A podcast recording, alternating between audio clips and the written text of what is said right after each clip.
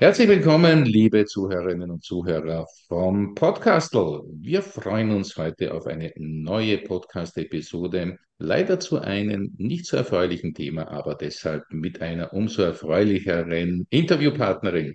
Ich freue mich, dass wir heute Dr. Hubner Mock bei uns zu Gast haben. Und die liebe Maria ist ja vielen Menschen schon durch ihre Aktivitäten bekannt. Sie ist ja eine der Aktivistinnen der ersten Stunde, wem es um, ich möchte es einmal formulieren, gerechte Medizin geht. Sie ist, wie gesagt, Aktivistin, Ärztin, Mutter, Powerfrau und sie ist Kennerin der WHO. Und genau deshalb sind wir heute mit ihr im Interview, denn wir werden uns mit ihr über das Thema WHO Wissenswertes, Fakten und Fragen unterhalten. Und zwar deshalb, weil ja die liebe WHO ja einen Vertrag auf die Reihe bringen möchte, der es durchaus in sich hat. Aber jetzt mal herzlich willkommen, liebe Dr. Maria Hubner-Mock. Hallo, guten Abend, grüß dich. Schön, dass du dir trotz rammelvollen Terminkalender die Zeit nimmst, Maria. Du bist ja wirklich viel auf Bühnen unterwegs, viel äh, bei Vorträgen, bist eine gefragte Person und deshalb freut es uns wirklich sehr, dass du dir die Zeit nimmst und unseren Hörerinnen und Hörern aus den Mostvierteln auch ein bisschen etwas tiefgründigeres über die WHO erzählen willst. Steigen wir direkt ein, liebe Maria. Was ist denn eigentlich die WHO, die World Health Organization? Klingt doch eigentlich ganz vernünftig. Genau, das klingt auch ganz lieb und ein Freund von mir ist in Deutschland jetzt mit Kamera und Mikrofon durch die Straßen gezogen und hat da mal ganz ähm, zufällig Interviewpartner gewählt und gefragt, was ist die Gesundheitsorganisation, die Weltgesundheitsorganisation und alle haben gesagt, ja, das ist eine Organisation, die sich um unsere Gesundheit kümmert und das klingt so lieb, ja. Und auch die Definition von Gesundheit, die durchaus von der WHO kommt, die jeder Medizinstudent dann auswendig lernt, nämlich dass Gesundheit nicht allein die Abwesenheit von Krankheit ist, ist, sondern ein ähm, soziales, gesellschaftliches und eben auch äh, gesundheitliches Wohlbefinden mit, äh, mit einschließt. Das ist ja auch noch lieb, ja. Aber wenn man dann, und das darf ich ähm, mit lieben Kollegen, die auch sich aus der ähm, Juristerei oder auch Rechtsanwälte mit der Thematik WHO heutzutage und was da schon seit Jahren so läuft, befasst haben und mir dann ihr Wissen weitergeben. Da möchte ich den Schweizer Rechtsanwalt Philipp Kruse hervorheben. Wenn man da ein bisschen in die Materie eintaucht, was die WHO denn für Macht hat und jetzt vor allem äh, Machtausbau auch betreibt, dann äh, sage ich, müssen die Bürger wirklich hier aufgeklärt werden und näher hinschauen müssen wissen, was sozusagen wirklich Sache ist. Wann wurde die WHO denn gegründet? Warum wurde sie eigentlich gegründet? Gibt es also eine, eine Gründungscharta? Ja, also die wurde gegründet irgendwann in den äh, 40er Jahren. Ich kann es nicht ganz exakt sagen, wie stehe ich an dieser Stelle. Und ja, da gibt es sowas wie eine Gründungscharta, da geht es um das Wohle der Menschen und dass man sich hier international zusammentut. Aber hier gibt es auch etwas, was die wenigsten Menschen wissen, nämlich äh, die WHO und ihre Partner. Das sind jetzt nicht nur die äh, Mitgliedsstaaten, sondern das sind auch Unterstützer. Das sind ähm, zum Beispiel eine wohlbekannte bekannte Bill and Melinda Gates Foundation, die zu einem großen Teil äh, zu Spenden, auch zu diesem äh, Budget der WHO beiträgt, die ähm, genießen Immunität. Das heißt, die, die in der WHO an den Fäden ziehen, die die, ähm, die Beschlüsse machen, sowohl als auch äh, Partnerorganisationen oder Institutionen genießen hier eben seit vielen Jahren Immunität. Immunität, um das gleich einmal zu erklären, würde jetzt für mich implizieren auch Straffreiheit vor äh, gewissen Dingen beziehungsweise eine Art der unangreifbaren Status. Absolut. Also die haben definitiv ähm, das Wahrheitsmonopol für sich äh, gepachtet. Und wenn es dann eben äh, Gegenmeinungen gibt, dann können die im Rahmen von neuerdings soll das genannt werden, Infodemics sozusagen dann auch attackiert werden. Da kommen dann die ganzen Social-Media-Dienste auch noch mit herein, da kommen die ganzen Internetdienste mit herein und ihr wird dann tatsächlich in Bezug auf ähm, die WHO hat recht, der Rest ist äh, Lüge. Infodemic ähm, hätte Netze betrieben und damit auch ähm, eine gewisse Immunität dessen, was dann eben der Director General, zu dem wir noch ein bisschen was nachher hören werden, und andere beschließen. Kommen wir gleich dann zu den Personen. Ähm, aber da drängt sich jetzt natürlich auch eine andere Parallele auf, nämlich äh, auch etwas, was ja gerade beschlossen wurde, nämlich dieser Digital Service Act, äh, den wir jetzt äh, auf europäischer Ebene bekommen haben oder bekommen werden. Und ähm, das heißt, da geht es um ein sehr enges Zusammenspielen der Informationen, beziehungsweise man könnte jetzt auch sagen, äh, von der Zensur unliebsamer Informationen. Oder gehe ich da zu weit?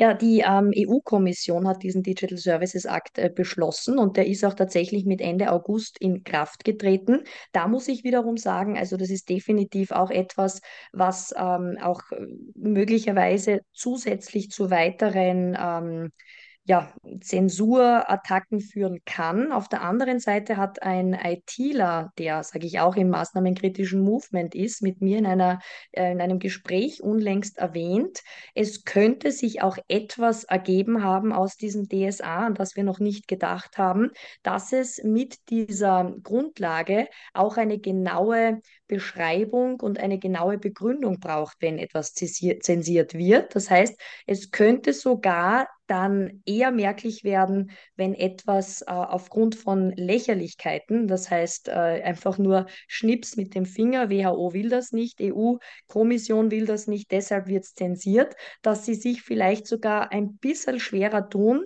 wenn es darum geht, dass die Menschen, die zensiert werden, dann auf die Argumentation, auf die schriftliche pochen. Aber das ist äh, nur ein Gedanke, weil ich ihn unlängst in einem Gespräch äh, auch noch äh, bekommen habe. Ja? kann ja auch versuchen, in allen nicht so schönen etwas Schönes zu entdecken. Ne? Liebe Maria, ähm, schauen wir mal ein bisschen hinter die WHO. Wer steckt denn da eigentlich so dahinter? Man hört ja oft, die großen Pharmafirmen sind die maßgeblichen Sponsoren. Die WHO ist natürlich eine Organisation, die viel Geld braucht. Ähm, Pharma verdient naturgemäß viel Geld. Da gibt es da einen Zusammenhang. Ja, sagen wir so, die WHO hat 194 Mitgliedstaaten und äh, die Hauptgeldgeber sind USA und Deutschland, aber dann kommen auch schon bald Bill and Melinda Gates Foundation und andere private Unternehmen, Organisationen und Förderer. Und wenn man sich vorstellt, dass hier wirklich ähm, ein, ein Großteil des Budgets aus Sponsorgeldern kommt, dann muss man davon ausgehen, dass hier ökonomische Interessen dieser Unterstützer auch mitunter vertreten werden in diesen Entscheidungen, die die WHO dann auch fällt. Jetzt äh, vielleicht, um es zu veranschaulichen, auch für unsere Zuhörerinnen und Zuhörer, über welche Summen reden wir da? Also ich kann nur äh, in Summen sprechen. Ich habe es mir irgendwo notiert, dass zum Beispiel die ähm, Bill and Melinda Gates Foundation ähm, und die Gates von Gates gegründete Gavi, das ist auch so eine Impfallianz, dass die ähm, pro Jahr eine Milliarde durchaus da hineinstecken in die WHO. Und ähm, äh, ja, dass, dass da definitiv eine, eine Beeinflussung äh, der Entscheidungsträger in der WHO dadurch gegeben ist. Ja, der Österreicher sagt, wer zahlt, schläft an. Ne? So ist es, genau, ja. Oder dessen Brot ich esse, dessen Lied ich sing. Zum Beispiel. Ähm, etwas schöner formuliert. Liebe Maria, wenn wir jetzt auf diesen Vertrag zu sprechen kommen, der ist ja jetzt ähm, zumindest in kritischen Menschenszenen durchaus in aller Munde. Es soll ein Vertrag beschlossen werden, der im Wesentlichen sozusagen über dem nationalen Recht steht. Das heißt also, die Staaten verpflichten sich, soweit ich kundig bin, völkerrechtlich, dass es dementsprechend dann ja ein, ein durchzusetzendes äh, Recht ist. Das heißt, die WHO sagt eine gewisse Situation an, zum Beispiel eine Pandemie oder einen anderen Notstand, und dann müssen die Staaten auf diesen Notfallplan nach den Vorgaben der WHO reagieren. Aber habe das so halbwegs richtig zusammengefasst? Ja, nur dass meistens eben von einem Pandemievertrag die Rede ist. Und das ist so, das ist auch Leute in den Medien bezeichnen das dann oft als Pandemievertrag. Also es schaut so aus, es gibt seit 2005 die IHRs, International Health Regulations, das sind die internationalen Gesundheitsvorschriften und diese haben gewisse Artikel. Und in diesem Artikel gibt es in manchen von selbigen einschneidende Änderungen. Zum Beispiel heißt es dann, dass man das machen kann, wenn das die WHO empfiehlt. Das ist also non-binding. Und in der Neuversion, die dann im ähm, Mai 24 in der Generalversammlung der WHO ratifiziert werden soll, in, dieser neu, in diesem neuen Entwurf wäre an dem Beispiel non-binding nicht bindend, das non, das nicht gestrichen. Also es würde dann bindend werden. Was würde bindend werden? Erkläre ich gleich. Wer ist sozusagen an der Spitze der WHO, erkläre ich auch gleich. Aber neu kommt jetzt dazu der sogenannte Pandemievertrag, Pandemic Treaty. Und dieser heißt WHO CA+. Also es gibt IHR, wenn man das hört, und WHO CA+. Und eben diese zwei Vertragsentwürfe sind da, Änderungen bei den IHRs und Pandemic Treaty, Pandemievertrag, und die sollen ratifiziert werden. Und das Ganze von den Mitgliedstaaten bei dieser Versammlung. Und das würde bedeuten, dass, und das ist, was du jetzt erwähnt hast, dass ein internationaler Gesundheitsnotstand von öffentlichem Interesse, Englisch heißt das Public Health Emergency of International Concern, ein PHEIC, und ich werde nicht müde zu sagen, die englische Abkürzung spricht sich aus, dieses P-H-I-I-C, Fake. Und das finde ich wirklich lustig, weil das Wort Fake, viele von uns kennen das, Fake, also Schwindel, spricht sich sehr gleich aus, ja. Und äh, wenn so ein Fake jetzt ausgerufen wird, würde in dieser Neufassung bedeuten, dass die Mitgliedstaaten, ob sie möchten oder nicht, ja, mit dabei, mitgehangen, mitgefangen, das machen müssen, was Director General, Tetros, die WHO an sich sozusagen an ähm, Maßnahmen setzt. Das würde jetzt äh, sich beziehen, nehmen wir da so ein Beispiel, irgendein, in dem Fall wissen wir ja mittlerweile, das kommt aus dem Wuhan Lab, ist ein Gain of Function Virus, dieses SARS-CoV-2, aber nehmen wir an, es schlüpft wieder aus irgendeinem verrückten Gain of Function Labor irgendwas heraus. Und es heißt wieder Maske, Abstand, Testen und dann äh, Injektion, ja, dann würde das für die Mitgliedstaaten bedeuten, ab dem Zeitpunkt, wo dieser Fake erklärt ist, zack, zack, zack, ist das überall umzusetzen. Und dann aber so, dass wenn die Länder ab diesem Mai 24 hier kein Veto einlegen, dass tatsächlich so ist, da gibt es eine 10-Monatsfrist, dass das dann auch zum Umsetzen ist, was dazu führen kann, dass tatsächlich sogar die staatliche Exekutive herangezogen wird, um zu schauen, ob diese Maßnahmen umgesetzt werden. Das heißt, den meisten Politikern ist überhaupt nicht bewusst, dass es hier mitunter zu einem Verlust von Souveränität kommt von den Mitgliedstaaten. Und hier gibt es keine unabhängige Kontrolle. Und das sind die IHRs, die sich das genauer anschauen möchten. Ich werde nachher noch einen Link erwähnen, wo man das ganz gut nachlesen kann. Die IHR 12.2, Artikel 12.2 ist da sehr gut. Ohne Evidenzgrundlage kann so ein Fake ausgerufen werden. Das ist IHR 12.4. Und das Ganze wird dann nicht wirklich kon kontrolliert. Und zu diesem Artikel 12 gibt es auch einen sehr interessanten Annex 2. Das heißt, da gibt es ganz viel Juristisches in diesem Pandemievertrag, in diesen Änderungen der IHR, was sich Leute, die eben wie Philipp Kruse oder Beate Pfeil, eine Minderheitenrechtsjuristin, ganz genau angeschaut haben, viele, viele andere Kundige und das sehr gut dargelegt haben, damit den Leuten bewusst ist, was denn das bedeutet für uns. Was ist, wenn ein Land dann sagt, okay, wir haben das nicht richtig eingeschätzt, wir spielen nicht mit bei dem Ganzen? Was passiert? Oder kann passieren? Ja, dafür dafür gibt es diese Einspruchsfrist und wenn sie es in der nicht kapieren, ja, bin ich sehr davon überzeugt, dass es dann heißt, ihr habt es hier unterschrieben, das war im Mai 24, ihr habt diese Frist verstreichen lassen und das Ganze würde dann ab Mai, beziehungsweise respektive eben diese zwei Vertragsentwürfe gibt es ja, im November 2025 schlagend werden.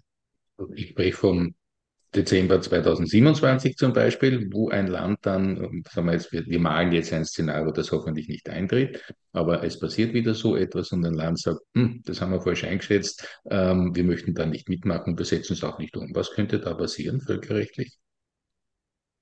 Da bin ich jetzt überfragt, was da passieren kann völkerrechtlich. Ich glaube aber, dass wenn wir Pech haben und die äh, Politmarionetten in äh, sämtlichen Mitgliedstaaten gut positioniert sind, da der Aufschrei aus ähm, Oppositionsparteien, die bis dahin hoffentlich an den Spitzen dieser Länder sind, ja, kommen muss. Ähm, ich denke aber, dass äh, die Menschen, bis wieder so ein Ausruf stattfindet, so ein Fake, ähm, beziehungsweise selbst der Politiker ist ja ein Mensch, ja, dem äh, das auch viel zu wenig bewusst ist, was das im Grunde bedeutet. Und dahingehend braucht es ja jetzt Bürger, die ihre Regionalpolitiker wirklich ähm, äh, bottom-up, wie es so schön heißt, im Grassroots-Movement ansprechen und sagen, ist euch bewusst, was das bedeutet und mit diesen Rechtsschriften von unseren ähm, Rechtsgelehrten da auch wirklich die richtigen Fragen stellen gehen. Dazu bist du ja auch sehr aktiv gewesen, warst ja auch eine Initiatorin einer sehr großen Demonstration in Wien vor kurzem und ähm, hast ja da wirklich auch für sehr viel Aufklärung gesorgt. Liebe Maria, ähm, lass uns einmal noch ein bisschen ähm, in, diese, in diesen Vertrag einsteigen, nämlich mit einer Frage, warum weiß das eigentlich niemand? Sehr gute Frage. Ähm, es ist, ich sage jetzt einmal so, wenn jetzt einmal Covid-19 einmal nicht mehr so präsent ist, dann ist auch einmal ganz angenehm, dass man sagt, uh, jetzt ist das einmal vorüber. Nur natürlich die, die da schon maßnahmenkritisch waren, die haben nicht geschlafen, die haben geschaut, was ist noch irgendwo in der Pipeline. Und ähm, ich denke, das ist auch nicht so bald im Mainstream zu hören, was da an Vertragsentwürfen unterwegs ist. Was man sehr wohl hört, ist, wie sich ein äh, Gesundheitsminister Österreichs oder anderer Länder dann mit äh, den Vertretern äh, der UN treffen oder der WHO treffen und alle glücklich ähm, Shake Hands, Be Friends betreiben. Und ich denke, ähm, dass auch tatsächlich den wenigsten Delegierten äh, wirklich klar ist. Und ich glaube auch nicht, dass die sich alle diese ähm, riesengroßen Vertragsentwürfe wirklich im Detail durchstudieren. Die kriegen irgendein Papier vorgelegt, eine schöne Zusammenfassung und nicken und grinsen fürs Foto und äh, denken, das ist eine ach so gute Idee. Und da macht man einfach mit, weil das gehört sich so. Und was auch ein sehr interessanter Gedanke ist, äh, den äh, wir auch bei der ähm, Europe for Freedom Who is Who Kundgebung äh, mit einbezogen haben. Die Menschen dürfen auch wissen, dass sich unter dem One Health Aspekt äh, in Zukunft solche Fakes, PHEICs, ähm, nicht nur auf Menschen beziehen und irgendwelche Viren oder Schrägstrich Gain of Function Viren, sondern Mensch, Tier und Umwelt. Das heißt, das implementiert auch, dass es zum Beispiel aufgrund einer Klimakrise dann einen ausgerufenen Gesundheitsnotstand geben kann, eben mit Klimalockdown etc. pp. Und das sind eben die Dinge, die den Menschen überhaupt nicht klar sind, glaube ich, dass das da mit drinnen hängt in diesen Weltgesundheitsorganisationsvertragsentwürfen. Und ähm, unter dem Equity-Prinzip sollen alle Länder gleich, gleichermaßen diese Mitgliedstaaten, eh sehr viele, dann auch äh, mit äh, Impfstoffen versorgt werden. Im hintersten Winkel in afrikanischen Ländern und Mitgliedstaaten soll es überall gleiche wunderbare Verteilung von diesen ach so tollen ähm, Injektionsstoffen geben. Vielleicht zu den Ländern noch einmal zu sprechen. Wie sieht denn so die, die Landkarte europäisch und international aus? Gibt es da Länder, die kritisch sind oder ist das alles schon auf Schiene? Also der ähm, Gerd Wandenbosch, der mit ähm, Thesen durchaus immer aufwachen hat, hat lassen, manche sind eingetreten, Viral Immune Escape hat er das zum Beispiel auch genannt, beziehungsweise anderen äh, Thesen voll in Schwarze getroffen hat, manche vielleicht erst verzögert eintreten oder so nicht, aber Gerd Wandenbosch schätze ich, weil er ist ein ähm, äh, eigentlich kommt er aus der Tiermedizin, ist ein Vakzinologe, hat lange bei Gavi gearbeitet und er hat sich äh, extrem äh, gegen diese Injektionen, diese neuartigen ähm, Mod-RNA-Impfstoffe gestellt. Und ähm, er hat, das ist sehr interessant, gesagt in einem Interview, Africa will save us all. Ja? Und das ist in einem Bezug äh, gefasst, diese Äußerung, dass die afrikanischen Mitgliedstaaten durchaus schon öfters und des Öfteren, das heißt die Menschen dort, ähm, mitgemacht haben, wenn Big Pharma sich in ihren Ländern breit gemacht hat, ja, und das nicht ohne Nachspiel. Also da möchte ich verweisen, ohne dass ich da jetzt zu weit gehe, auf einen Film von Andrew Wakefield. Der Film heißt Infertility und da ist es um eine Tetanus-Impfkampagne gegangen wo aber nachweislich auch ähm, etwas beigefügt war in diesen Impfstoffen. Also ich kann das jetzt nur als Filmtipp hier hinausgeben und hier wirklich äh, das Volk ähm, ganz klar gesagt hat, äh, hier passt was nicht oder es ist in vielen Ländern dieser Welt ähm, mit irgendwelchen HPV-Massenimpfungen ähm, bei jungen Mädchen sind da Katastrophen angerichtet worden. Also die, die Menschen in diesen Ländern ja, machen zu einem Gutteil Gott sei Dank nicht mit und sind hier viel resoluter, weil sie schon so einiges erlebt haben und schon erlebt haben, dass die WHO nicht nur eine Gutmenschenorganisation ist. Um noch einmal zur WHO zu sprechen, ähm, lass uns mal kurz auch einen kleinen Blick auf den ja nicht ganz unumstrittenen Generalsekretär werfen. Ähm, wer ist dieser Bursche? Also der Generaldirektor heißt äh, Tetros und er hat noch zwei nachher, nach dem Namen Tetros folgende Namen. Das ist ein bisschen verwirrend. Und das sind, glaube ich, die Namen von Vater und Großvater, habe ich mir sagen lassen. Also nennen wir ihn kurz Tetros. Ähm, da gibt es auch eine sehr gute, gut recherchierte Kurzdokumentation, die Akte Tetros. Ja. Tetros stammt aus Äthiopien und er war von 1991 bis 2018 in der TPLF. Das ist eine Organisation, die nachweislich auch für Völkermord in Äthiopien verantwortlich gemacht wurde. Ich glaube, sein Gebiet war Molekularmedizin, also definitiv nicht, nicht Humanmedizin. Und er war auch eine Zeit lang Gesundheitsminister. Es gab auch Vorwürfe, dass er eine, ähm, ich glaube, es war eine Ebola-Epidemie äh, in Äthiopien zu spät gemeldet hat, was auch viele Landsleute das Leben gekostet hat. Und dieser Mann, der eben nachweislich einer dieser Top 3 TPLFer war, die hier für Völkermord verantwortlich gemacht wurden, ist dann in die Generaldirektorposition der WHO gerutscht worden. Und nur zum Tetros, dass man sich vorstellen kann, was hat dieser Mann für eine Macht. Im Juli 22 hat er die Monkeypox, die Affenpocken, zu einer neuen Pandemie nebst äh, Covid-19 erklärt, ähm, gegen die Empfehlung seiner Berater. Das heißt, wenn morgen also wir nehmen jetzt her, es ist der 18. November 2025, ja. Die Vertragsentwürfe wurden ratifiziert im Mai 24.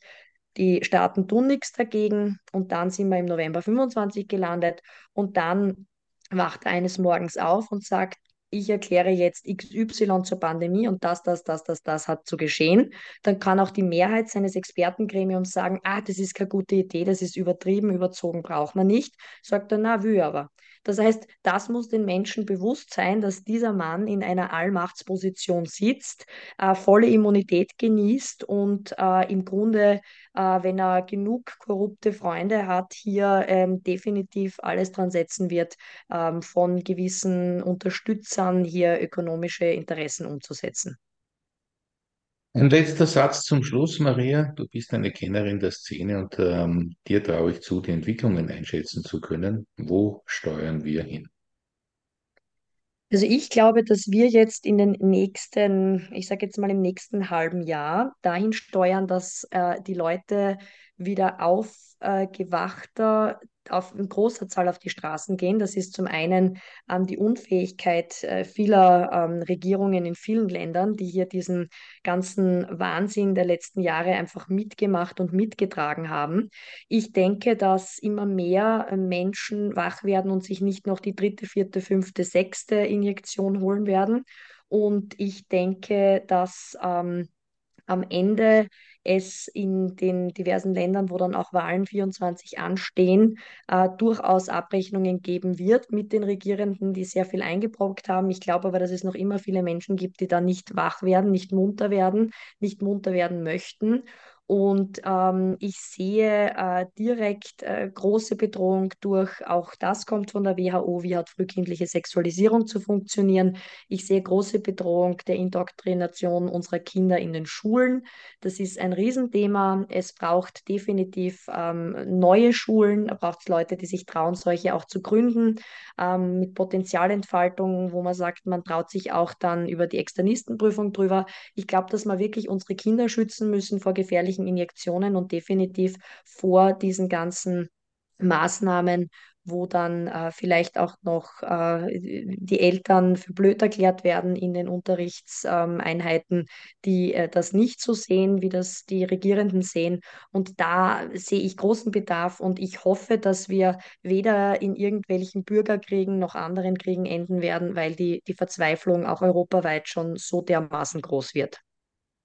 Wie schaffen wir jetzt einen schönen, motivierenden Schlusssatz, wir zwei? Den schaffen wir, indem ich eines sagen kann, also ich bin ein, ein spiritueller Mensch, ja, ähm, dass äh, Leute, die aus der Szene sich auskennen, das eine ist Religion, das andere ist Spiritualität. Und ich äh, bin überzeugt davon und ich spre spreche immer gern vom J. Edward Griffin, der hat nämlich gesagt, ähm, zu dem muss man sich ganz viel anschauen, der hat sehr, sehr gute Filme gemacht und äh, eine, eine Red Pill Academy auch gegründet in Amerika, der sagt immer, es braucht ein Prozent der Weltbevölkerung visionäre Vordenker und dann lediglich 10 bis 15 Prozent haben in der Geschichte der Menschheit immer die Veränderung zum Guten hingeschafft. Bin überzeugt, diese 15 Prozent Marke haben wir schon längst geknackt. Jetzt braucht es Mut, Mutausbrüche braucht es definitiv ein gutes Miteinander und ich bin überzeugt, ähm, dass das Gute, wie das äh, die Amerikaner immer so schön sagen, ähm, God and the good will prevail. Das heißt, das Gute wird sich durchsetzen am Ende immer. Und ähm, so mühsam es auch ist, äh, ich glaube, immer wieder Kunst und Kultur in sein Leben zu lassen und auch wirklich den äh, freundschaftlich respektvollen Diskurs mit Andersdenkenden zu suchen, macht Sinn, ja. Und äh, wenn es wirklich hart auf hart kommt, macht es aber auch Sinn, die Stirn zu bieten und ein klares Nein zu sagen. Liebe Maria, es gibt ja auch, habe ich gehört, eine Möglichkeit, sich ähm, tiefer noch zu informieren und auch Fragen downzuladen, die man den lokalen Politikern unter die Nase halten kann. Wo ist es? Wie ist es? Ja, da gibt es einmal zum einen die World Health Alliance.net und dort findet man einen wunderbar übersichtlichen Flyer mit dreimal drei Forderungen. Das Schöne an dem Flyer ist, dass da steht, was möchten wir? und wie schaut der Status quo aus, wenn diese Entwürfe durchgehen.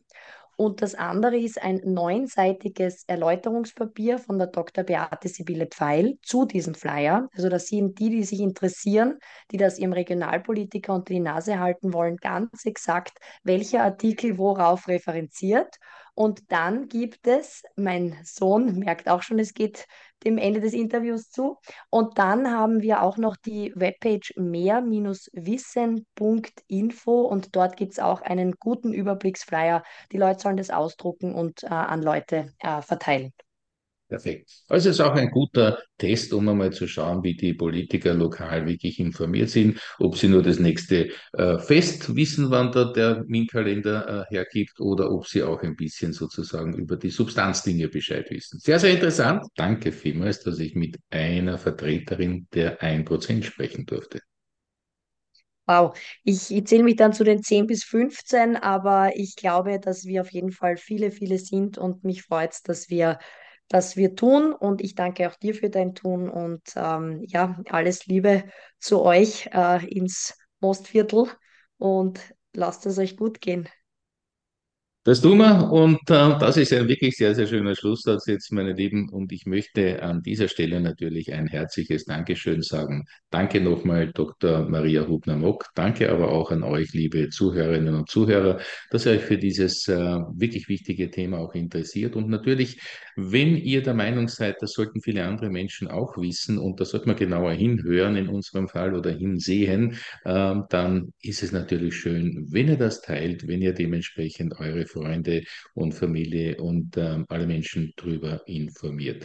Macht euch euer eigenes Bild. Ähm, es lohnt sich. Bleibt kritisch, bleibt gesund, bleibt wie seid oder besser. Alles Liebe. Bis zum nächsten Mal. Tschüss und Baba.